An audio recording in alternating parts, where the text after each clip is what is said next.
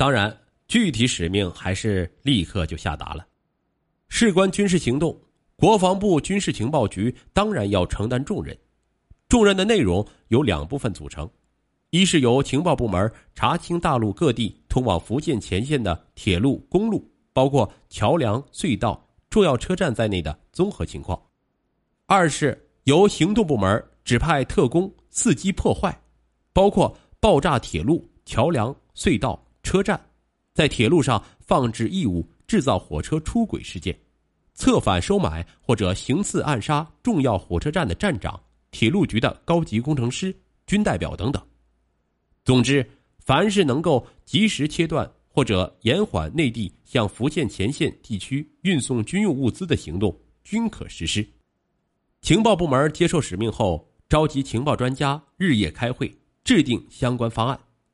结果发现，光是与使命要求相关的。即通往福建的铁路、公路线路的公里数已经令人炸舌了。如果要百分之百完成刺探使命，就是小蒋亲自出马，带上军情局的情报特工潜入大陆，也难以完成。所以，与会专家就提出可以打个折扣。这个折扣打的有点大。首先，公路可以忽略不计，因为对公路实施破坏，无非就是炸桥梁。桥梁就算你顺利炸断了，中共的工兵部队还不是迅速修好，耽搁不了多少时间。况且根据事后收集的情报判明，八二三事件前，中共军队的军需物资运输基本以铁路为主，公路运输少不了，但没法起到关键作用。其次，大陆那么长的铁道线根本没法一一刺探到，所以还是实际些，捡点实用的做吧。所谓实用，是指这样的情况：当时内地通往福建的铁路有两条，一条是上海经浙江、江西入闽，一条是北方经河南、湖北、江西入闽。这两条铁路具有一个共同点：入闽前都必须经由江西境内。因此，如若要搞针对大陆的相关破坏行动的话，最好是在江西境内下手。破坏了江西的部分铁路桥梁，就等于切断了所有省市通往福建的铁路运输。当然，作为预备方案，如果江西境内防范过严，无法下手，那就只能自退而求其次，在与江西相邻的浙江、湖北、湖南、安徽境内下手。于是，就确定派遣特工前往大陆进行上述刺探活动。这时，情报部门主持该项工作的老汪是当年石锦在特训班的同学，也是抗战后石锦担任情报联络官时的上峰。他对石锦很熟悉，忽然想起当年石锦联络的庄亚铁小组。庄已经被中共处决成了烈士，但他那个小组的其他几名特务应该还在大陆呀。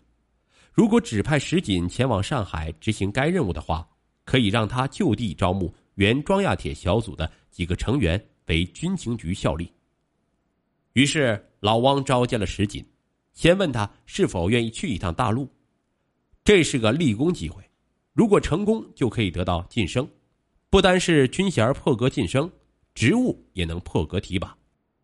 石锦被捕后回想起来，只觉得自己当时是昏了头，明明是单身过日子，无家无口。少校衔级的那份心想还花不了，为什么还想着要晋级升官发财？竟然糊里糊涂的点了头。军情局对于派遣工作是非常慎重的，一个设想提出来，哪怕是小蒋，甚至小蒋的老爸蒋中正先生提出的，也是经过专家组的反复研究，确认有把握了，才可形成方案，着手准备。一切都妥当后，方才正式实施。这次自然也是这样，专家组找石锦面谈了数次，与当年的庄亚铁小组相关之事，凡是想得到的都一一问到了，然后又根据他们所掌握的大陆目前经济形势进行分析，最终认为老汪的念头是可以形成方案的。石锦接受使命后，马上晋升为中校，许诺其完成使命返回台湾后将受到嘉奖。并晋升为上校，然后虽然他是科班出身的老情报特工，但还是根据需要被送往台北市附近的一个无名小岛上接受了若干天的特工培训。一九五九年三月十二日，代号“蓝星”的台湾军情局特工石锦携带一万元人民币、五斤上有旧时老字号铭记的黄金首饰、一百斤全国粮票和一个被称为护身法宝的特工器材万能印章。这个装置可以随意拼制大陆上百多种职业、不同单位的公章。离开台湾，先是乘坐军舰，继而在公海上转换由军情局安排的渔船，偷渡至广西防城海滩登岸，又从陆路经广西、湖南抵达武汉，再换乘长江客轮前往上海。石锦抵沪后，以伪造的介绍信住进了徐汇区的一家旅馆。然后就去祥德路那边窥查，打听到曹少珍还住在原址，于是通过电话约见了曹少珍。曹少珍是个头脑简单且严重缺乏社会经验的上海滩白相女人，当下见到石锦是又惊又喜，也不打听石锦从何地而来，只是哭哭啼啼的诉说着庄亚铁的被镇压和他这些年来所受的委屈。这对石锦来说倒是正中下怀，暗存如此，也就省得他煽情了。待曹少珍发泄的差不多了，他就开口询问曹少珍今后如何打算。曹少珍这才想起打听石锦的来路，石锦是避而不谈，只是盯着问今后的打算。曹少珍说：“我还有什么打算呢？要问我最想干什么，那就是去台湾呀。”去了台湾，我就不必像现在这样去街道工厂上班做苦力，不会有人要我汇报思想，甚至开斗争会时，无论和我有没有关系，都得站一旁低头接受教育。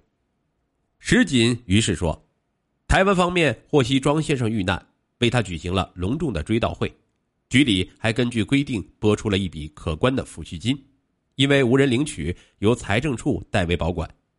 这么些年来下来。”利息也很可观了，你如果真的去了台湾，就可以领取这笔款子，还可以得到很好的安排。在这个问题上，曹少珍不笨，马上意识到石锦来自台湾，于是就要求替他牵线搭桥，助其赴台。石锦知道这事儿基本上算是成功了，就摊了牌。不瞒嫂子说，我是从那边过来的。奉命来大陆组建蓝星特遣组，做点游山玩水，顺便留意沿途桥梁、车站、隧道之类的闲事儿。你如果愿意，就参加进来，完了事儿就跟我去那边。不知嫂子意下如何？曹少珍自是一百个愿意。石锦说：“眼下先要收购几吨全国粮票，作为活动经费使用。反正你听我的指令就是了。”曹少真是点头如母鸡啄米，石锦于是就记下了当年庄亚铁小组其他六名成员的情况，然后立刻让曹少珍把一直带在身上的通信本当场毁掉。按照计划，他要把这六人抓到手里，让他们为其特别使命服务，但在摊牌之前，还需要对他们的情况进行调查。对于一个情报特工来说，要做到这一点。并非一桩特别犯难之事，调查下来认为可靠的，那就使用。使用过程中出现亦可能会影响到他本人的安全，或者导致任务失败的，那就毫不手软的予以制裁。曹少珍暴露后，他就是这样处置的。石井很快就完成了对卢学仁、李思宝六人的秘密调查，认为可以使用。但他在上海待了若干天后。已经感觉到全社会警惕性之高，不敢掉以轻心，遂决定自己不出面，而是让曹少珍跟六个人中的两人卢学仁、李思宝联系，开始进行整个计划中的第一步——收购全国粮票。自探铁路情报与全国粮票有什么关系呢？即使需要，石锦动身时多带一些不就行了吗？这里面是有讲究的。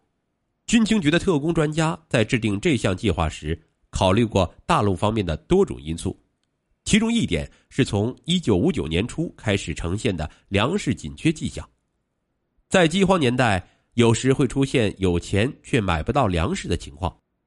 好在大陆实行粮食配给制，使用粮票，这样粮票就比钞票更容易使人产生直观心理的亲切感，更容易被人接受。